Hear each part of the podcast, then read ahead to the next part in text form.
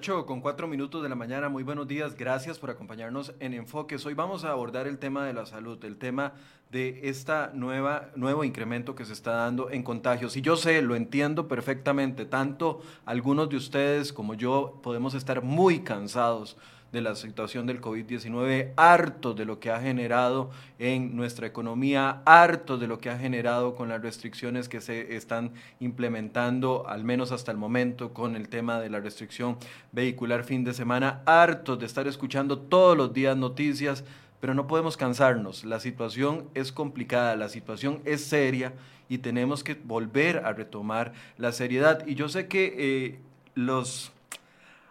A ver, la Caja Costarricense del Seguro Social y el Ministerio de Salud han tenido muchos aciertos, pero también desaciertos. Eso no lo podemos ocultar en los últimos meses. Y eso ha generado desconfianza en un sector de la población que incluso a este punto, lo veíamos la semana pasada, algunos decían, no, no, no, ¿cuál virus? ¿Cuál pandemia? Volvieron aquellos discursos de cuál virus, esto es, simple y sencillamente para encerrarnos. O sea, yo entiendo de que existe un nivel de cansancio y un nivel de hartazgo en muchas de las personas por lo que estamos viviendo. Eso no es exclusivo del país, se reproduce en todo el mundo como se reproduce en todo el mundo el virus, pero estamos en un punto crítico. Las autoridades ayer daban actualización de cuántas camas hay disponibles en los hospitales, cuántas camas de cuidados intensivos, cuántas camas para cuidados graves, cuántas camas para cuidados severos y entonces ya volvimos a aquellos niveles de internamiento muy altos con cifras que eh, ya están alcanzando o topando el 90 y hasta el 100%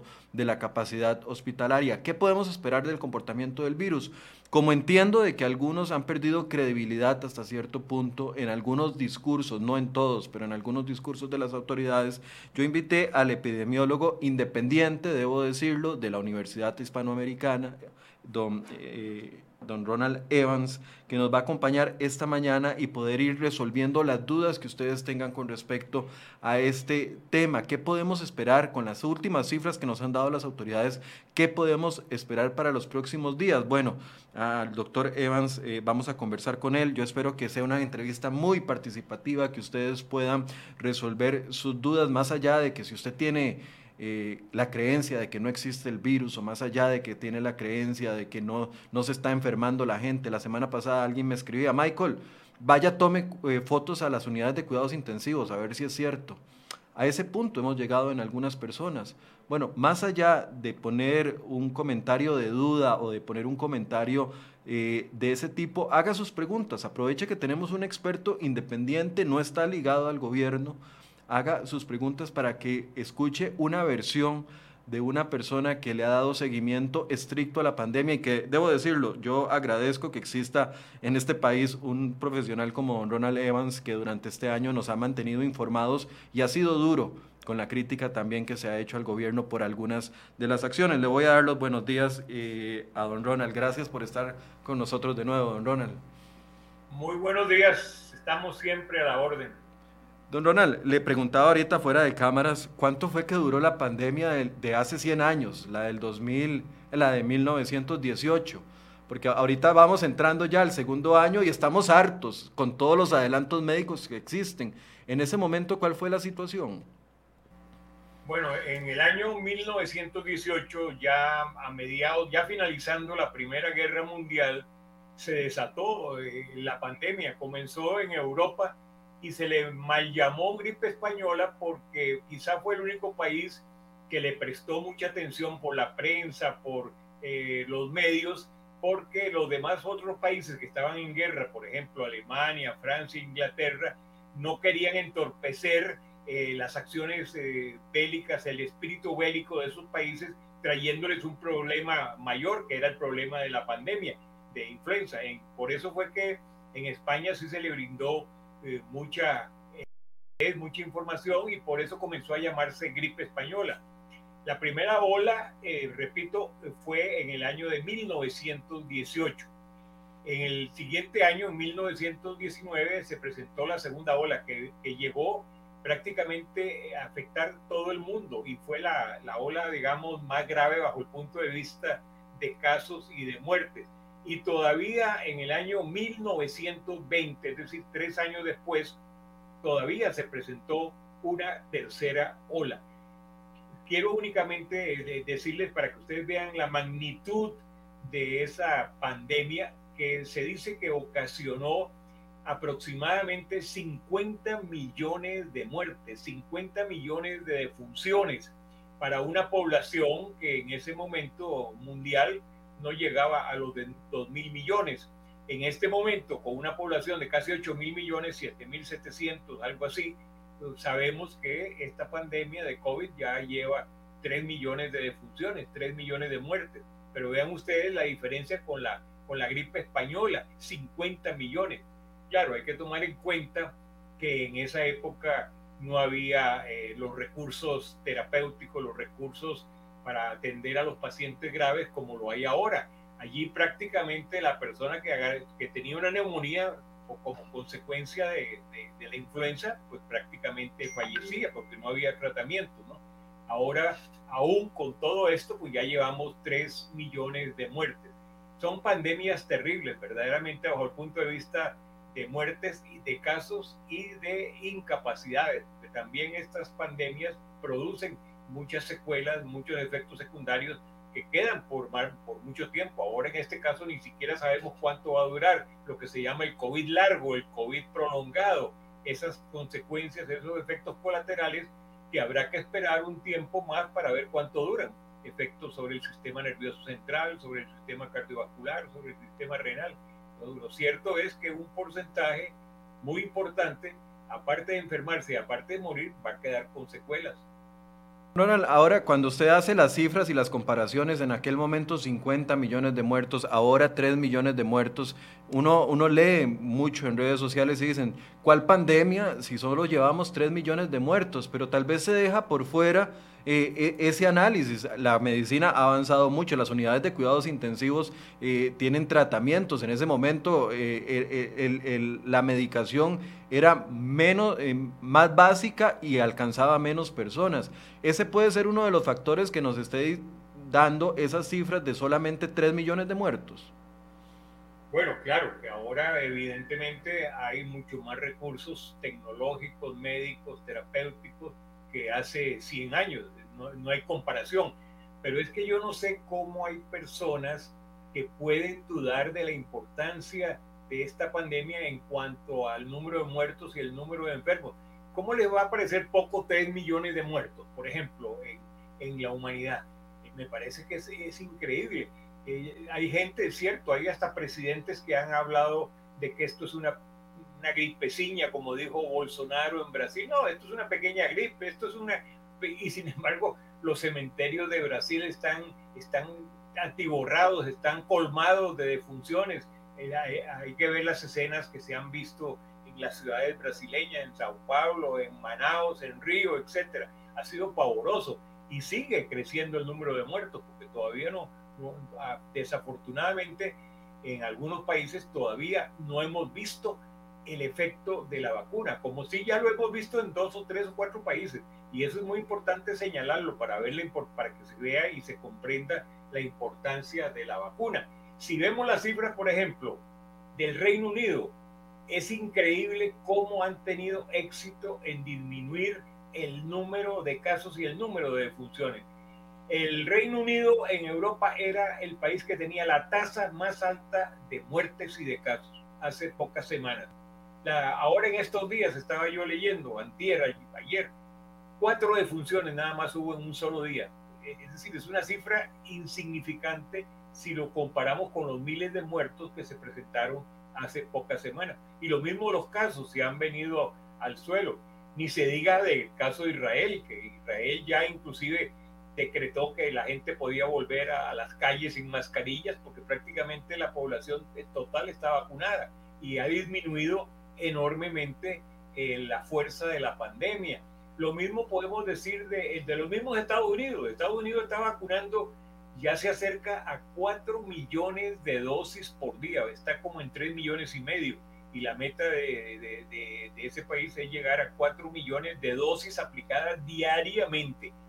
Esto ha hecho pues que ha bajado también en Estados Unidos el número de casos y el número de muertes y va a seguir así lo mismo tenemos otros países, ¿verdad? Que, que están teniendo éxito, pero son muy pocos esos países, son sobre todo países este, muy ricos, países poderosos que tuvieron eh, el dinero, los recursos y la previsión de comprar vacunas inclusive antes de que éstas salieran al mercado, antes de que éstas este, estuvieran, digamos, elaboradas por algunos laboratorios. Estados Unidos se sabe que con la operación que llamó War Speed eh, dieron más de 2 mil millones de dólares en la época de Trump, lo dio, hay que reconocerlo, Trump dio más de 2 mil millones de dólares a algunos laboratorios para que apresuraran, agilizaran la elaboración de estas vacunas. Y por consiguiente, pues lógicamente Estados Unidos ha tenido cantidad de dosis suficientes para vacunar y va a vacunar a toda su población. Hasta se da el lujo de que pueden vacunar hasta los, hasta los turistas que llegan a Estados Unidos, les aplican la vacuna. Aquí hay costarricenses que están, que tienen recursos y que están yendo a Estados Unidos precisamente a vacunarse. Ok, don Ronald, ¿cómo estamos en este momento? Ustedes la última cifra que habían dado es que la tasa de contagio andaba en 1.25. Usted me explicaba que hoy van a tirar en horas de la tarde una nueva actualización. Una tasa de contagio de 1.25 quiere decir que cada uno de los dos, que por cada 100 personas que se contagian, esas 100 personas están contagiando a 125 personas más. ¿Es correcto? Así es, inclusive el, el lunes de la semana pasada, este, el, el RT que sacamos era de 1.45, bajó a fin de la semana a 1.25 y este, ahora en la tarde vamos a sacar los datos de la semana pasada y prácticamente van a estar iguales un poco menos por lo que vimos así superficialmente, pero va a estar aproximadamente alrededor de, esa cantidad 1.20, 1.18. Pero sin embargo, esto es muy preocupante porque, como usted lo ha dicho, con un RT, por ejemplo, de 1.20, quiere decir que 100 pacientes van a contagiar a 120. Es decir, la pandemia va a ir en aumento. Mientras esté por encima de 1, va a ir creciendo. Entre más grande sea el RT, más mayor sea el RT, evidentemente que los contagios van a ser mayores y por lo tanto va a haber más casos. Esa es la, lo, que tenemos en este momento, por eso hay que, hay que cuidarse, ¿verdad? Aparte de la vacuna, tratar de que el gobierno agilice, la, apresure esta campaña de vacunación, porque necesitamos un ritmo, un ritmo más rápido. El gobierno tiene que hacer todo lo posible por disponer de una mayor cantidad de dosis de vacuna para este, tratar de inmunizar a la mayor parte de la población. Ojalá, por ejemplo, nosotros comenzáramos el segundo semestre de este año con porcentajes ya muy importantes de personas vacunadas, de población vacunada. Y esto sí nos va a garantizar que la epidemia eche para atrás. Mientras tanto, bueno, nos guste o no nos guste, nos aburre o no nos aburre, estemos o no estemos cansados, agotados, hastiados, como usted lo dijo al principio del programa, estamos todos molestos y cansados pero es la única forma de cuidarse, es la única forma de protegerse mientras podamos tener ese porcentaje, esa inmunidad de rebaño que nos permita protegernos sobre la pandemia. Ayer... Y con un agravante, perdón, y con un agravante que, tenemos en este momento, que son las variantes estas de preocupación, las variantes de interés en salud pública, que están demostrando que tienen mayor capacidad de contagio y algunas de estas variantes inclusive son más letales. Después, más adelante, les puedo informar algo al respecto sí. que, se puede, que se puede visualizar por la cantidad de casos graves que están ingresando a los hospitales, es decir, a las unidades de cuidados intensivos. A, eso vamos a ir eh, desarrollándolo. Quiero preguntarle, ahorita ayer nos decían que hay 42 camas de cuidados intensivos disponibles a este momento. ¿En algún otro punto de la pandemia del año pasado porque a veces somos de mente corta, en algún punto estuvimos en, el nivel de riesgo que estamos ahorita. Sí, cómo no, estuvimos, recuerden las advertencias que hizo el doctor Ruiz en aquella época cuando nos advirtió que estábamos al borde del abismo, que estábamos a punto de que si seguía creciendo iba a colapsar. En diciembre. Sí, recordemos esas advertencias del doctor Ruiz, estuvimos a punto, sin embargo, bueno, afortunadamente, poco a poco comenzó a descender la presión, la carga sobre los hospitales y ya en enero comenzó a bajar ostensiblemente, y en, enero, febrero y marzo comenzó a bajar y hasta ahora que hemos visto esta subida, ahora en, el mes de abril. Voy a empezar con preguntas de una vez y vamos desarrollando y aprovechando las preguntas para ir hablando de los temas que, que tenemos usted apuntados y yo apuntados por mi parte. Dice Alex León Campos, eh, doctor, eh, buenos días. Una pregunta para el experto. ¿El inicio de las lluvias revienta los casos de infecciones respiratorias, gripes y demás? ¿No es por eso que están subiendo los casos? Bueno, eh, las condiciones climáticas han sido muy analizadas por los expertos a nivel mundial. Todos los cambios que tienen que ver con el clima, eh, las estaciones, sobre todo eh, la llegada del invierno, por ejemplo, en los países europeos, la llegada de las lluvias en, nuestros países, han sido en verdad muy estudiadas y eh, los expertos han dicho que realmente no tiene mucha importancia estos cambios climáticos. Evidentemente, la conducta de las personas sí pueden tener eh, influencia. Cuando llueve o cuando hace frío, pues las personas se refugian más en sus hogares, salen menos, están en espacios cerrados, que es más peligroso. Es decir, sabemos que los espacios cerrados este, aumentan el contagio. Esto podría eh, indirectamente eh, hacer que haya más casos, ¿verdad? En el caso de la lluvia, en el caso del invierno, pero per se las condiciones del clima aparentemente, según opinión de los climatólogos, de los expertos y de los epidemiólogos que han trabajado este tema, han dicho que no tiene prácticamente importancia, salvo que lo que tiene que ver con la conducta de las personas, que hace que estas condiciones climáticas, pues la gente eh, tenga más propensión a estar en espacios cerrados donde sí puede haber mayor contagio. De los primeros meses, cuando ya comenzaron a aflojarse las restricciones, la gente salía mucho, pero al aire libre, uno los veía caminando en montañas, etcétera, etcétera. Las lluvias vuelven a confinar a las personas de una u otra forma en, en espacios cerrados. Ojalá fuera solo en su casa, pero también lo hemos visto en los últimos días. Fiestas que ha atendido el Ministerio de Seguridad, gente reuniéndose en las noches en bares, etcétera, etcétera. Eh, eh, no es el tema del clima, sino el comportamiento que tenemos ante el clima. Exactamente. Usted lo ha dicho perfectamente. Esa es la condición especial, sobre todo porque cuando siempre se ha dicho que el caminar en montañas, en espacios abiertos, donde hay corrientes de aire, eso no, no, no implica un riesgo mayor. En cambio, estar en fiestas, estar en espacios cerrados, estar en aglomeraciones de personas, en templos, en, en, en iglesias, etcétera, donde haya mucha gente, pues ahí sí hay condiciones específicas para incrementar la posibilidad de contagio.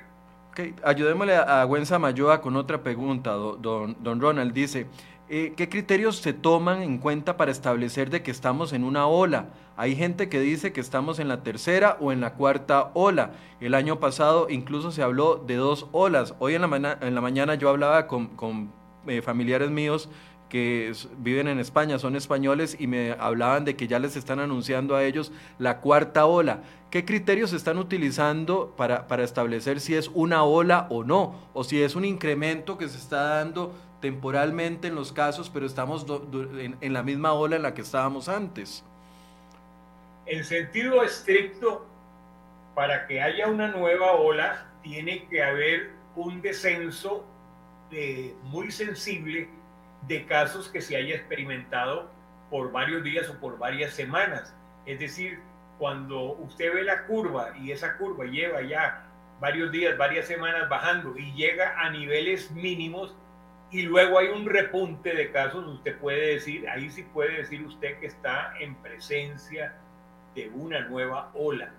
En este caso, eh, yo tengo mis dudas porque, por ejemplo, este, es cierto, nosotros bajamos de, de tener hasta 1.200, 1.400 casos en diciembre y las primeras semanas de enero, llegamos a tener hasta un promedio diario de 310, 320 casos. Eso fue lo máximo que bajamos, pero de ahí nos, no bajamos más. Es decir, nunca bajamos de 300 casos diarios de promedio. Entonces, ahí es donde viene eh, la duda estaríamos nosotros ahora con este nuevo incremento que ya está llegando a, unos 900 casos promedio diario en la última semana, 250, 900 promedio diario, está, está, podemos decir que realmente estamos ante una nueva ola.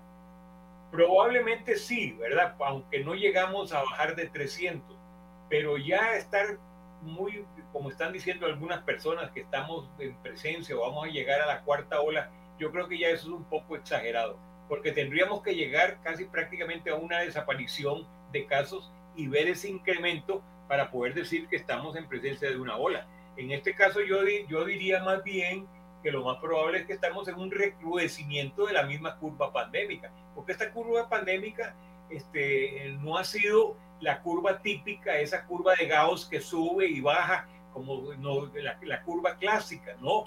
Esta curva tiene varios picos, usted lo, inclusive no solo en Costa Rica, sino cuando usted ve las curvas del mundo, de, países del mundo, de América Latina, observa, por ejemplo, en Colombia, en, México, en, en, el mismo Brasil, donde ha habido dos o tres grandes picos de, la pandemia, es decir, que ha habido tres o dos o tres etapas de aumento eh, muy sensible de casos, pero es la misma curva. Nunca hemos visto que la curva haya llegado, perdón, que la curva haya llegado a, casos mínimos de, de, 20, 50 casos, sino que es la misma curva que ha tenido este, varios repuntes, varios picos, varios ascensos, ¿verdad?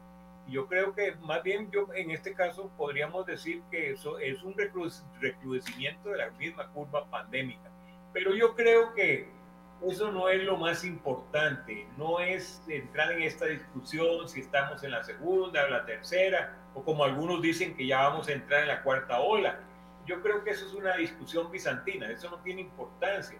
Lo cierto es que la pandemia está pegando muy fuerte, no en ningún país se, se ha ido de un todo, salvo quizás en China, donde vimos en China, que no, yo, yo todavía no me explico cómo China en un mes y medio pudo yugular, es decir, pudo cortar la pandemia y prácticamente después de dos meses en Wuhan, la provincia de Wuhan y otras provincias eh, cercanas, prácticamente no ha habido más casos, no ha habido ningún repunte. es una duda que yo siempre me pregunto, ¿por qué China lo logró? ¿Lo logró solo por las condiciones de confinamiento, de que, que es un país, digamos, vamos a decirlo así, eh, dictatorial, un país que, que tiene un, un, ejecutivo muy fuerte y que puede, pudo llegar a, esa, a esos niveles de, de, confinar a la gente y de evitar salir. Prácticamente los clausuraron en Wuhan. La provincia de Wuhan no podía llegar ni salir gente de allí. Entonces, don Ronald, a ver si lo estamos entendiendo bien, para que se determine técnicamente desde el punto de vista epidemiológico de que hay una ola, tiene que haber un pico y una bajada, a, a, a, perdón, y una bajada mayor a los 300 casos que tuvimos. Tuvimos que haber bajado a 100, a 50 para que ahí se determine que estábamos terminando una ola y empezando otra. Exactamente. Eso, es lo que yo creo, que debe, haber habido un descenso muy apreciable de casos. Si hubiera seguido bajando, por ejemplo, después de 320 que, que vimos en esa semana de marzo, eh, si hubiera seguido, si hubiera continuado ese descenso, probablemente hubiéramos llegado a 50, 100 casos y podríamos decir que ya la ola estaba terminando. Y, oh. sí, pero en este caso, yo creo que de pasar de 320, pasamos ahora a 800, a 900, pues yo creo que es la misma ola. Yo, yo, yo en ese aspecto no creo que sea una nueva ola. Pero repito, esto no es lo más importante. Sí, sí, sí, sí. Lo que estamos viendo, el crecimiento de casos inusitadamente elevado. Ok, nos pregunta Adrián Morales y me hace dos preguntas. El COVID-19 tiene una variabilidad y muta con tantísima rapidez. ¿Es posible encontrar en el tiempo una cura duradera o un producto de amplio espectro? Bueno, esa es la gran pregunta. Eso es, lo que desearíamos que la ciencia este, llegue. A, voy, voy por la parte final de la pregunta. Pues, ojalá que la ciencia en los próximos semanas o meses pueda llegar a eh, lograr tener un, un, medicamento que, que, tenga poder antiviral específico contra el coronavirus y pueda eh, inhibir su desarrollo e impedir su crecimiento en, en, el organismo. Ojalá, yo creo que la ciencia lo va a lograr, no sé cuándo. problema es cuándo lo va a lograr. Pero yo estoy seguro que tarde o temprano aparecerán esos nuevos antivirales capaces de eh, eh, inhibir el crecimiento del coronavirus en un organismo. Ahora, lo que la parte primera la pregunta, que por qué mutan, bueno, eh, este, estos virus, ¿verdad? Estos virus de ARN son muy mutágenos, es decir, pueden, tienen esa capacidad de mutar muy fácilmente. Todos los virus cambian, todos los virus mutan, inclusive algunos de ellos mutan en beneficio del hombre, es decir, pierden virulencia, pierden letalidad y más bien se convierten muchos de ellos en virus totalmente inocuos para la raza humana. Hay otros que no, que al contrario, como en este caso lo estamos viendo, que algunas de estas mutaciones más bien le imprimen al virus una mayor capacidad de contagiosidad e incluso también ya se habla de que las variantes, tanto la brasileña como inclusive la sudafricana y también la primera de ellas, que fue la que apareció en el Reino Unido, tienen una capacidad de provocar más casos eh, letales, es decir, más casos con, de gravedad que, que, que necesitan, que requieren ser hospitalizados. Todo esto, hay cosas todavía que no sabemos de este virus. En realidad, este virus tiene muchas interrogantes. Una de las cosas, ¿por qué algunas personas eh, resisten perfectamente? Ya el otro día vimos en el periódico, por ejemplo, en Costa Rica, que aquí hay varias personas centenarias, es decir, que ya tienen más de 100 años y han sobrevivido a un ataque del coronavirus. Eso salió en la prensa el número de personas que han sobrevivido. Otras han muerto, por supuesto. Hay un porcentaje apreciable de personas mayores de 100 años que le han dado el coronavirus y que han fallecido. Pero ¿por qué otras resisten? ¿Por qué otras han salido avante? ¿Por qué otras han salido airosos del enfrentamiento con el virus? ¿Por qué a unas personas le da sintomático? ¿Por qué a unas Y en una misma familia se ha visto el caso de un matrimonio. El, el esposo muere y la esposa tiene el virus, pero prácticamente no le dio ningún síntoma. Son cosas que todavía no sabemos. Lo mismo pasa con la inmunidad, cuánto va a proteger, por cuánto tiempo va a proteger la inmunidad natural, es decir, la inmunidad inclusive producida por, por el mismo coronavirus, o sea, por la enfermedad, y la producida por las vacunas. Todavía no sabemos nosotros en realidad en cuánto va a durar esa inmunidad, si va a ser de un año, va a ser de dos años o va a ser apenas de unos meses. Tendríamos que esperar. Recordemos que, por ejemplo, la vacuna apenas se está aplicando desde diciembre, decir, apenas tenemos tres, cuatro meses de aplicar la vacuna en el mundo. Entonces tendríamos que esperar a fin de año para ver si llegamos a, noviembre, diciembre con vacunados que tengan todavía eh, inmunidad contra el virus. Hay muchas eh, interrogantes en realidad. Ok, don Ronald, hablemos por favor de las variantes del virus que ya están circulando en el país. Estas variantes nos pueden complicar el panorama. Eh, recordaba lo que sucedió en Europa, en algunos países de Europa, que la primera ola fue con la variante original o con el virus original y, se, dio, eh, se dio lo que se dio. Pero llega en enero la, la segunda ola o la tercera ola, ya, ya, ya perdí la cuenta, con, con variantes eh, externas y se, se comportaron más violentas. Nosotros hasta el momento tenemos como predominante el virus original, podríamos decir. Bueno, usted sabe que realmente no lo sabemos, no, no sabemos cuán, cuán eh, extendido está alguna de las variantes. Ya las variantes han sido identificadas en, en algunos casos en Costa Rica, ya hemos visto. Que, Tenemos la brasileña. La brasileña, la, la, inglesa, la variante del Reino Unido y, también la, la sudafricana, es decir, se han identificado pero no sabemos nosotros la magnitud de la diseminación de esas variantes en el país, porque sencillamente estos exámenes genómicos del, genoma del virus son exámenes este, muy complicados, son exámenes, eh, son pruebas que requieren mucha tecnología, mucha dificultad para realizarlas, y nosotros no tenemos una cantidad suficiente de, de casos que hayan sido identificados genómicamente. El país, fíjese para que usted vea la dificultad de hacer este tipo de estudios, el país que ha realizado más pruebas del genoma del virus es el Reino Unido y lo ha hecho de uno en cada dos mil casos. Es decir, ha identificado el genoma en uno de cada 2.000 casos en el Reino Unido. Y ese es el país que tiene más exámenes de este tipo a nivel global. Esto es muy difícil, pero como yo le, le, adelanté algo al, al, principio, le dije que hay tres formas de saber si una variante está predominando en un país. Y esto es muy interesante que, que lo, que lo veamos y que lo, y que lo discutamos. Ok, adelante. Estas, estas, características son las siguientes.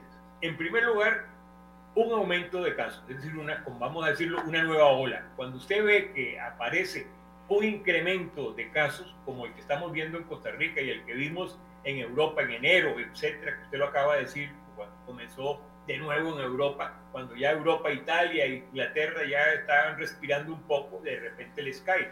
Esa es una característica. Cuando hay una nueva variante, hay un aumento inusitadamente elevado de casos. Eso es lo que estamos viendo en Costa Rica.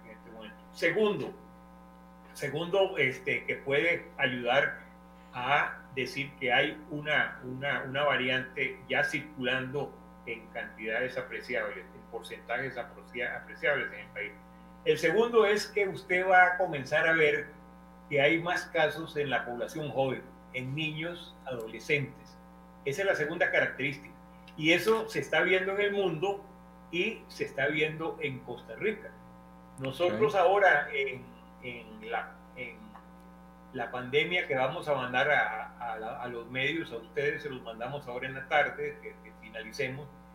Nosotros ahí vimos eh, cómo ha sido la evolución de los casos menores de 18 años, es decir, los menores de edad, niños y adolescentes.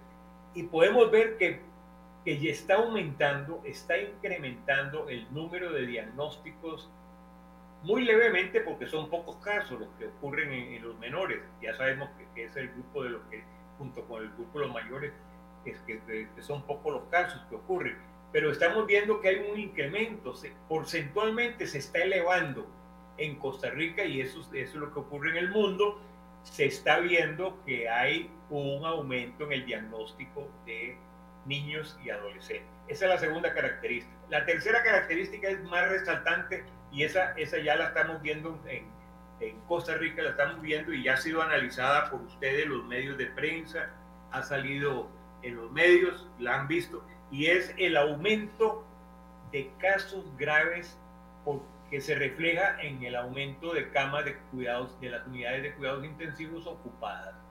Prácticamente... De las tres condiciones las tenemos. Las tenemos las tres condiciones, por eso yo digo que es posible que esta hipótesis de que estamos en que ya en Costa Rica está circulando mayoritariamente una o más variantes, podrían ser hasta más de una variante la que está dominando, pudiéramos estar en presencia de un auge de una de estas variantes. Vea usted, el, eh, cada vez hay un mayor número de camas ocupadas eh, de cuidados intensivos. Prácticamente ya eh, es el 50%. En algunos casos, en, esta, en este informe que vamos a enviar esta tarde, hemos visto que en algunos casos ya está llegando al 60% de las camas ocupadas en hospitales son camas de cuidados intensivos. Esto no ocurría antes. Ok. Esto antes era, mucho más bajo el porcentaje de camas de cuidados intensivos sobre el total de camas ocupadas por pacientes con COVID-19. Estos tres elementos eh, nos hacen a nosotros, por lo menos el grupo nuestro de la Universidad Hispanoamericana, nos hacen creer nos hacen hipotetizar de que estamos en presencia de una variante, es decir, en Costa Rica está circulando mayoritariamente una de estas variantes que son más contagiosas y son más graves, son más letales. En el informe que ustedes enviaban la semana anterior, don Ronald, hablaban de que la circulación del virus no se está dando en una zona específica del país, sino que eh, está prácticamente en todo el país. Según los últimos datos que ustedes están preparando, yo entiendo que el informe va a estar hasta la tarde, pero según los últimos datos que han estado viendo, ¿cómo está comportándose el virus? ¿Está en las costas? ¿Es culpa de la bueno, no, no, no entremos en eso porque tal, vez es, especular mucho, pero bueno, puede ser resultado de la situación de la Semana Santa. y si fuera resultado de la Semana Santa, entonces estaría más en zonas centrales. O, o sea, ¿cómo se está comportando el movimiento del virus en, en el país completo?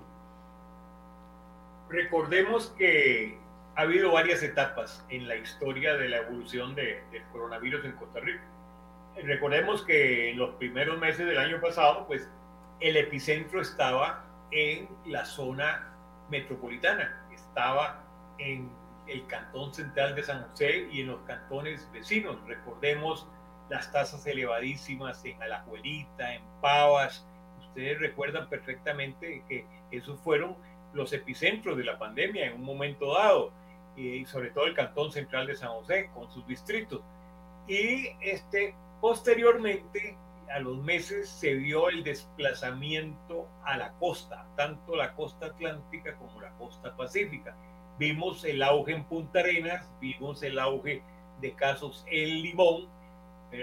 Y ahora, este, lo, lo, diferente de ahora es que ha vuelto a presentarse con mayor fuerza en los cantones de la zona metropolitana, de la gran zona metropolitana de la, de la meseta central, vamos a decirlo así, San José, Heredia, La Juela y Cartago.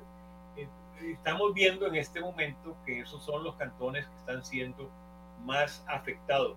Eso pudiera decir que, que en realidad cuando hubo Semana Santa con mucha gente que fue a las playas, se contagió y de regreso a, sus hogares, a la, prácticamente de la meseta central de la zona metropolitana, han contagiado a familiares y amigos de, y, y, en este momento está más grave en esta zona.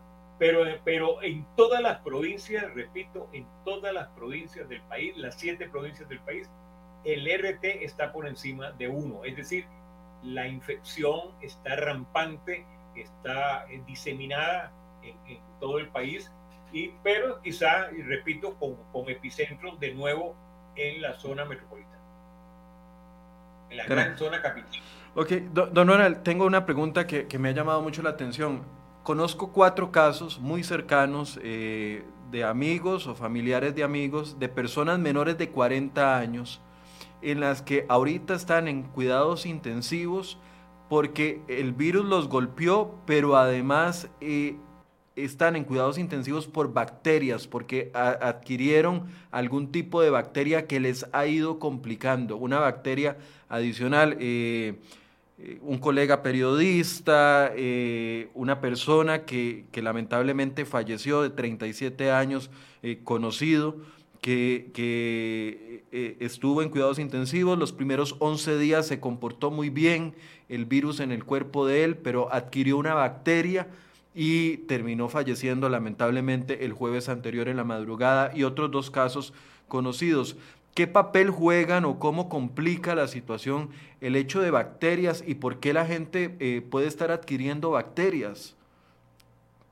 Es un riesgo que hay a nivel de los hospitalizados, sobre todo los hospitalizados que pasan ya bastantes días en, en, el hospital. Eh, esto siempre ha ocurrido en el país, han habido diferentes brotes, inclusive eh, recordemos en el San Juan de Dios y en otros hospitales se han identificado este, este tipo de bacterias, muchas de las cuales son resistentes a los antibióticos y entonces esto viene a agravar la, la, situación. Recordemos que también son pacientes que eh, su sistema inmunitario ha sido golpeado por el virus y pueden ser más propensos a tener infecciones de tipo bacteriano o de otro tipo de virus y pueden fallecer precisamente por este tipo de, de problemas.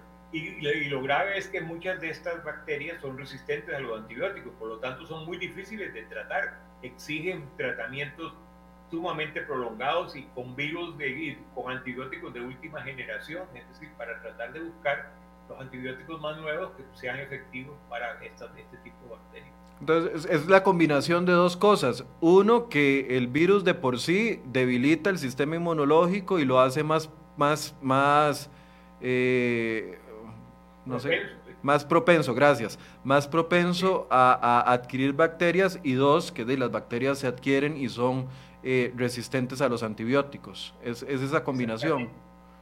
Eso es, sí, es, es un riesgo que, que, que, hay en los hospitales y por eso es que hay tanta seguridad para evitar las infecciones hospitalarias y hay tanta preocupación, sobre todo porque cada vez hay más antibióticos que son este, inefectivos contra determinados gérmenes, contra determinados patógenos, y esto crea un, problema. Se ha dicho en el mundo que eh, se ha descuidado la producción de nuevos antibióticos, porque ya prácticamente la mayoría de los, de los antibióticos que hemos usado tradicionalmente ya, ya, ya no tienen efectividad, porque ya, ya hay resistencia de, de los patógenos a estos antibióticos. Se ha dicho que los laboratorios deben invertir de nuevo eh, bastante recursos económicos para producir nuevos antibióticos. La, la, humanidad necesita nuevos antibióticos para poderle hacer frente a este tipo de agentes bacterianos y agentes virales. Don Ronald, actualmente cuando una persona ingresa a un hospital, a una, a una unidad, ya sea de cuidados intensivos, eh, el medicamento es distinto, pero cuando entran como pacientes leves, moderados o graves, les aplican eh, básicamente dos medicamentos, anticoagulantes y también les aplican eh, dexametasona en, grandes cantidades, no la dexa que uno se va a poner a la farmacia, sino un tratamiento especializado que me parece que es de cuatro o cinco días de dexametasona para eh, poder evitar la inflamación de los pulmones y así que no se complique la respiración. Eso es lo que, lo que está sucediendo eh, eh, en algunos pacientes de la Caja Costarricense del Seguro Social. Sin embargo, estas, estos dos medicamentos, como todo medicamento, tiene consecuencias asociadas. Una de ellas es que incrementa los niveles de azúcar en sangre. Es por esa razón que tal vez muchas de las personas que ingresan a los hospitales permanecen eh, estables de muchas cosas, pero quedan con consecuencias después para volver a regular sus niveles de azúcar? Bueno, yo, yo le digo que yo sinceramente no soy eh, clínico, es decir, no soy médico de que está tratando pacientes de hospital. Yo me especialicé en salud pública y en epidemiología. Pero eh, de todos los tratamientos que usted ha mencionado, esos dos son los únicos que realmente se, reconoce que tienen efectividad tanto los anticoagulantes como los corticosteroides, como la dexametasona. El resto de todos los medicamentos que se han probado, lamentablemente, hasta ahora no han resultado efectivos. Hemos tenido mucha, mucha fe, recuerde los, anticuerpos, recuerde el suero, recuerde eh, el, suero de, caballos que nosotros aquí este, utilizamos, y las pruebas que se hicieron, que yo sepa, hasta este momento, lamentablemente no han sido exitosas esas pruebas. Y una gran cantidad de antivirales que se han eh, utilizado, algunos de ellos muy costosos, por cierto, el Remdesivir, etcétera. Ninguno de ellos ha resultado prácticamente eh, de una eficacia comprobada hasta este momento. Los dos únicos medicamentos, las dos únicas terapéuticas efectivas han sido los corticosteroides, los antiinflamatorios y los anticoagulantes, a pesar de todos esos efectos negativos que pueden tener. Okay. lo ha dicho, la diabetes.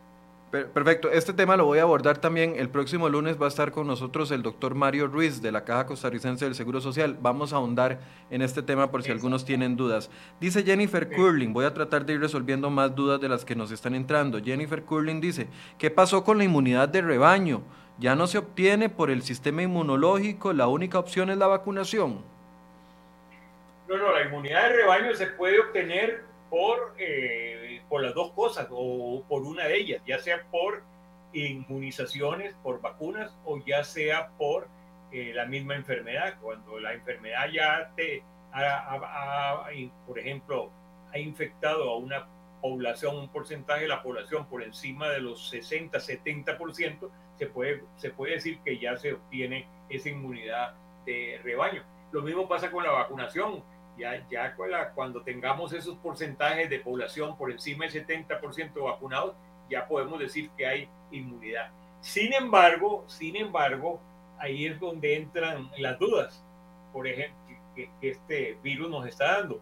Vea el caso de Manaus. El, Manaus llegó el año pasado, después de esa, ese ataque tan severo, tan grave que tuvo en los primeros meses del año pasado en la, esta, esta gran ciudad amazónica brasileña, eh, se dice que llegó a algunas encuestas serológicas que hicieron en, en, Brasil, ahí tienen un instituto de salud de, calidad mundial, ¿verdad? llegaron a determinar que ya el, prácticamente el 70% de la ciudad de Manaus estaba inmunizada. ¿Por qué? Porque ya había tenido la enfermedad, ya tenía anticuerpos contra el virus. Y tan es así que evidentemente de repente cesó de haber casos en Manaus, desaparecieron los casos en Manaus, ya no hubo más casos en Manaus. Hasta ahora que se presenta esta nueva variante, la P1 y la P2 brasileñas, precisamente en Manaus, ahí surgieron estas variantes del virus y le ha dado un segundo brote enorme que volvió a afectar a Manaus con la misma fuerza, un poco menor quizá del año pasado, pero con mucha intensidad. Eso quiere decir que este, la inmunidad duró nada más 6, 8, 9 meses. La inmunidad dada por la misma enfermedad duró unos 9 meses, pero vino una variante nueva y afectó a la población nuevamente. Entonces, la, la, inmunidad se va logrando por variantes, no por el virus en general, entonces, o le entendí mal. No, el, el, la, la, la, inmunidad precisamente la, va, la, va, dando el virus, y, pero esa inmunidad puede durar hasta que llegue otra variante diferente que ya eh, ya no tenga resistencia el organismo para poder combatir esa nueva infección. Eso es lo que ha sucedido. Llegó una variante, esta variante que se llama la P1 y la P2, y entonces eh, afectó a esa población de, este, de Manaus. Y, ha afectado al resto de Brasil. En este momento Brasil tiene una... Ha, habido hasta, bueno, momentos en que... En, en Brasil ha habido momentos en este, en este año que han llegado a tener 4.500 defunciones en un solo día. Imagínense usted, hasta 4.500 defunciones fue el máximo que, que, se obtuvo en un determinado día. ¿Por qué? Porque está pegando con mucha fuerza, con mucha intensidad. Y ahora también hay, hay muchas cosas, eh, por ejemplo, que uno se pregunta, la vacuna que están utilizando principalmente en Brasil, están utilizando varias, pero las que han utilizado más son, son vacunas chinas lo mismo en Chile. Vacunas, sobre todo de dos tipos, de las vacunas inactivadas, es decir, a base de virus este, muertos, de virus ya que no tienen poder, eh, tienen antigenicidad, pero no tienen poder de virulencia. Son muy seguras en el aspecto que no dan complicaciones, pero aparentemente no son tan efectivas. Tan es así que la semana pasada el, un gerente de uno de estos grandes laboratorios chinos reconoció, reconoció este mismo gerente chino de que desafortunadamente su producto, su vacuna, no estaba siendo tan efectiva como ellos esperaban y que había que reforzarla, que había que modificarla para obtener. Y precisamente esta es la vacuna principal que se está aplicando en, en, Brasil. También se está aplicando en Chile y, fíjese bien que Chile, a pesar de que tiene unas tasas elevadísimas de vacunación, bueno, ahora está bajando ya, pero todavía hasta hace pocos días, hasta hace pocas semanas, Chile tenía unas tasas elevadísimas de infección, de, casos de, a pesar de que tenía ya un porcentaje bastante alto de vacuna. Que, o sea que también hay diferencias de efectividad, ya lo sabíamos, ya lo sabemos, hay diferencias de efectividad entre las vacunas. Todas las vacunas son buenas, vamos a partir de allí. Todas las vacunas son buenas, porque por lo menos protegen algo. Una de esas vacunas chinas, bueno, que protege un 50%, pero eso quiere decir que por lo menos la mitad de lo que se pone en la vacuna quedan protegidos. Es decir, bajo ese punto de vista, bajo ese punto de vista, todas las vacunas son buenas, pero hay mucha diferencia entre las vacunas. Estas vacunas chinas no son tan efectivas, por ejemplo, como estas vacunas de, de ARN, por ejemplo, la vacuna de Pfizer, la vacuna Moderna, etcétera, que tienen una efectividad ya, elevada. Ya casi hablamos de, de, AstraZeneca porque varias personas nos están preguntando, pero dice José David Mora Ureña, saludos Michael, hola José David, gracias por eh, vernos hoy. Dice, pregúntele al doctor, el gobierno pide distanciamiento en las filas de buses pero dentro de los buses las personas van como sardinas. Yo no veo coherencia con las restricciones y las normas. ¿Qué opina el doctor?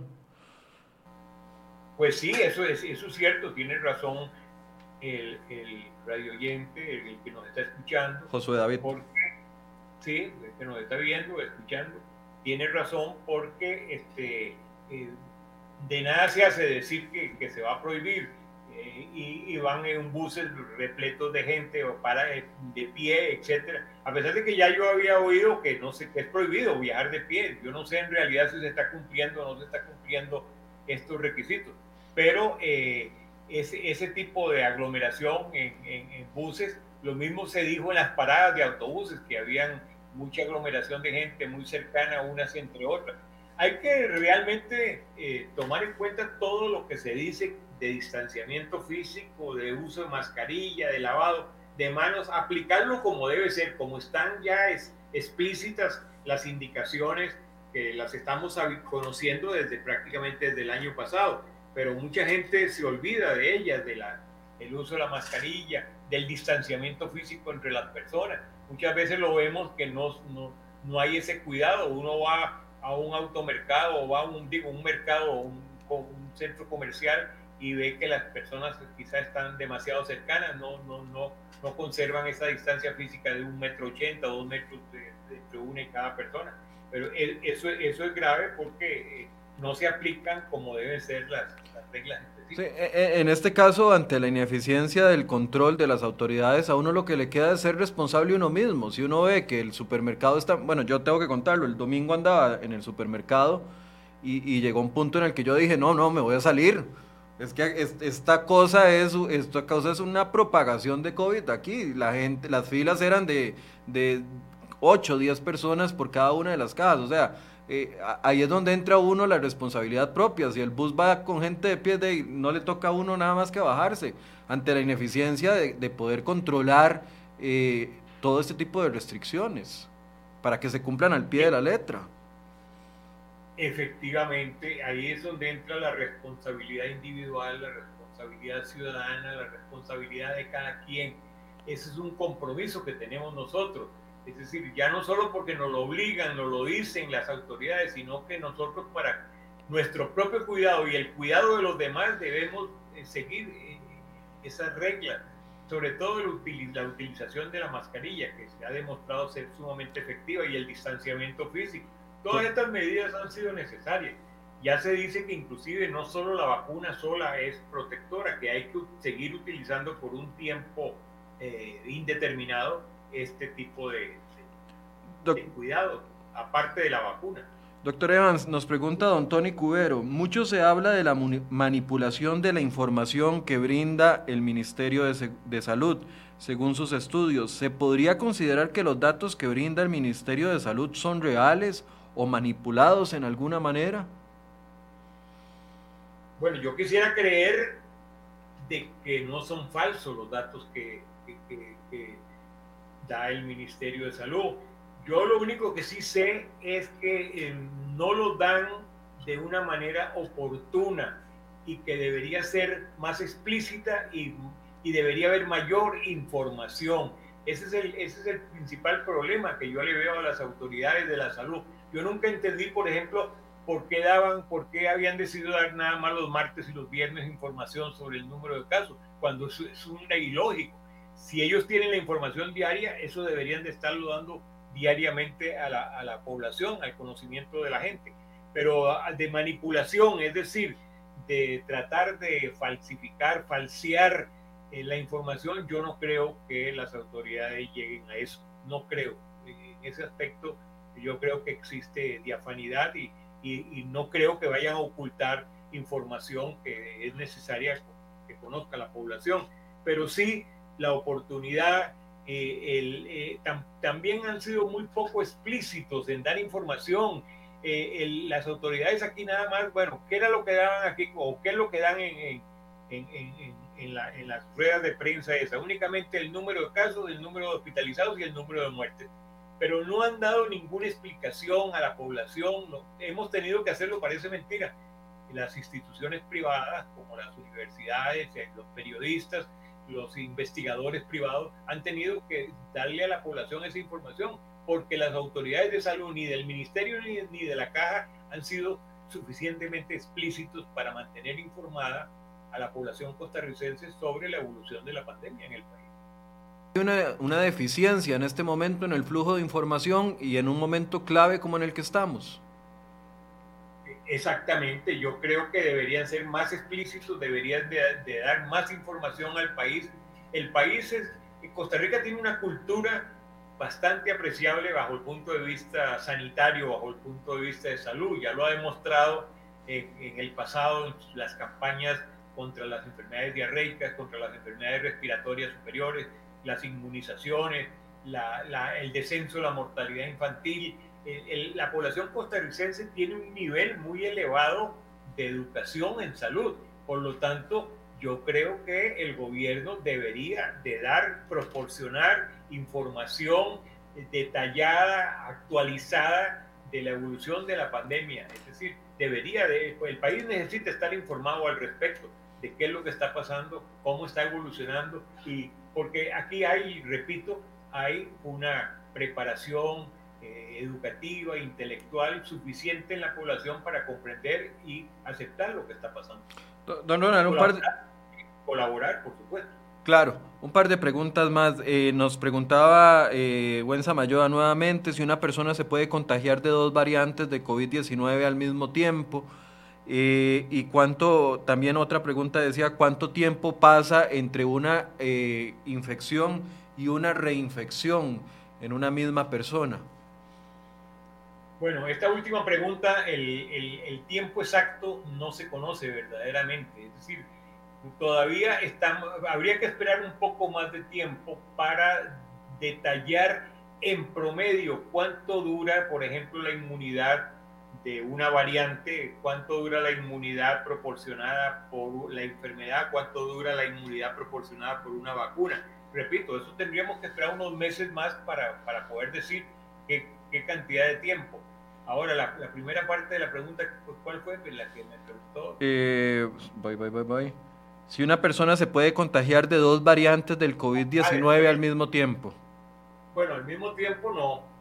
Yo creo que allí tienen que darle una porque las dos variantes, eh, es decir, la, la, enfermedad es la misma, la enfermedad es el COVID, la enfermedad eh, no le va a dar dos, dos COVID a la vez, no pueden darle dos COVID a la vez, le da una sola enfermedad por cualquiera de esas variantes. Ok, pero digamos, a mí me da COVID hoy, el COVID, el que ha circulado en el país desde, desde marzo del 2020. En en un periodo de tres, seis meses puedo contagiarme de la variante brasileña, por ejemplo. Claro, claro que sí, eso es lo que está pasando, eso es lo que ha pasado precisamente. Eso, eso, es lo que pasó en Brasil, por ejemplo, eso es lo que pasó, eso es lo que expliqué yo en Manaus, que después de nueve meses de haberse adquirido la inmunidad natural por la misma enfermedad, por, porque prácticamente el 70 o más por ciento de la población de Manaus ya había tenido la enfermedad, nueve meses después viene esta variante y vuelve a atacar a la población casi con la misma fuerza que la primera vez. Ok.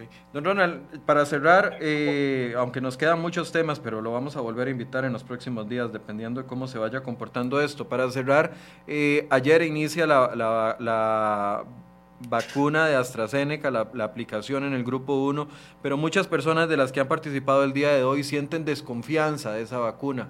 ¿Usted tiene eh, alguna no sé, pros y contras que le quiera explicar a la gente con respecto a esta vacuna en particular, que es la, segunda que tenemos disponible acá en el país?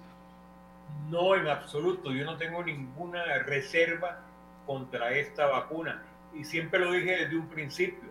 Eh, hay que esperar de que se aclaren los casos que hubo. Ya hubo estudios muy exhaustivos en Europa, eh, hubo estudios en, en varios países y se determinó que sí es cierto que había estas complicaciones eh, tromboembólicas, pero que eran en una cantidad mucho menor a la que pudiera esperarse en un caso de personas no vacunadas. Es decir, la probabilidad de tener o de morir era mucho menor a el, simple hecho de, de, presentar estas complicaciones.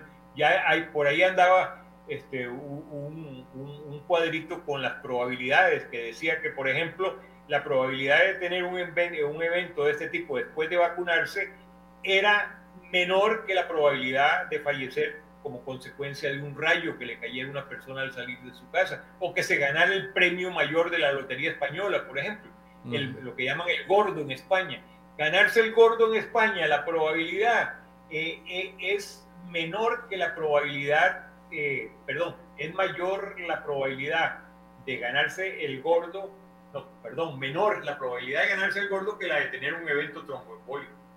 Es decir, son, son probabilidades remotísimas, es decir, que perfectamente están en el orden de uno por un millón, uno por cuatro millones de casos vacunados. Y tan es así que ya en Europa se han aplicado más de 40 millones de dosis de AstraZeneca y eh, los casos son contados, son, son contados. Ok, y don usted había sido muy crítico, perdón, había sido muy crítico del tema del ritmo de vacunación, del que todos, bueno, una parte del país ha sido muy crítico.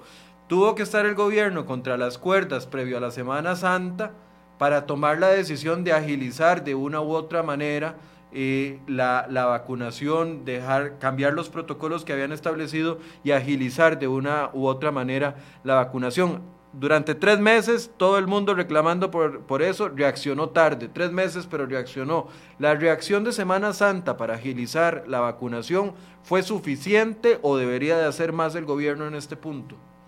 Bueno, yo creo todavía que debería haber mayor rapidez en, el, la vacunación. Yo creo que deberían de, por ejemplo, de AstraZeneca, eh, si hay un, un, convenio para comprar, creo que un millón de dosis, deberían de apresurar la llegada de, esa, de, esa, vacuna, para por, lo menos este, terminar de vacunar al segundo grupo, al, al, gran segundo grupo que, es de 58 años en adelante, terminar y luego seguir con el grupo ya de 18 años en adelante. Pero, repito, todavía para mi gusto, hay poca eh, velocidad en la vacunación. Eh, todavía es muy lenta, es decir, el, porcentaje de vacunación que estamos adquiriendo eh, no, no tiene todavía la rapidez deseable. Nosotros deberíamos de hacer todo lo posible, el gobierno debería hacer todo lo posible de la llegada en el mínimo tiempo posible de estas vacunas de COVAX. Yo sé que es difícil, yo, yo entiendo, yo, yo sé que no es fácil, los pedidos que tiene COVAX en el mundo son muchos, son 120 países que están aspirando a recibir vacunas por parte de este sistema de COVAX. Pero, este, bueno, ahí es donde están las gestiones del gobierno, los emisarios del gobierno, los embajadores de Costa Rica en el exterior, que tienen que estar encima para poder lograr una mayor agilidad en el envío de estas vacunas. Tanto la vacuna de Pfizer como la de AstraZeneca. Yo también he, dicho que por qué no se busca también eh, otras vacunas aparte de estas dos vacunas. ¿Por qué no hay eh, posibilidad? ¿Por qué no ha habido este, reuniones? ¿Por qué no ha habido eh, intentos de comprar otro tipo de vacuna para poder tener una mayor cantidad y una mayor variabilidad, una mayor diversidad de vacunas para poder inmunizar a la población costarricense en el menor tiempo posible.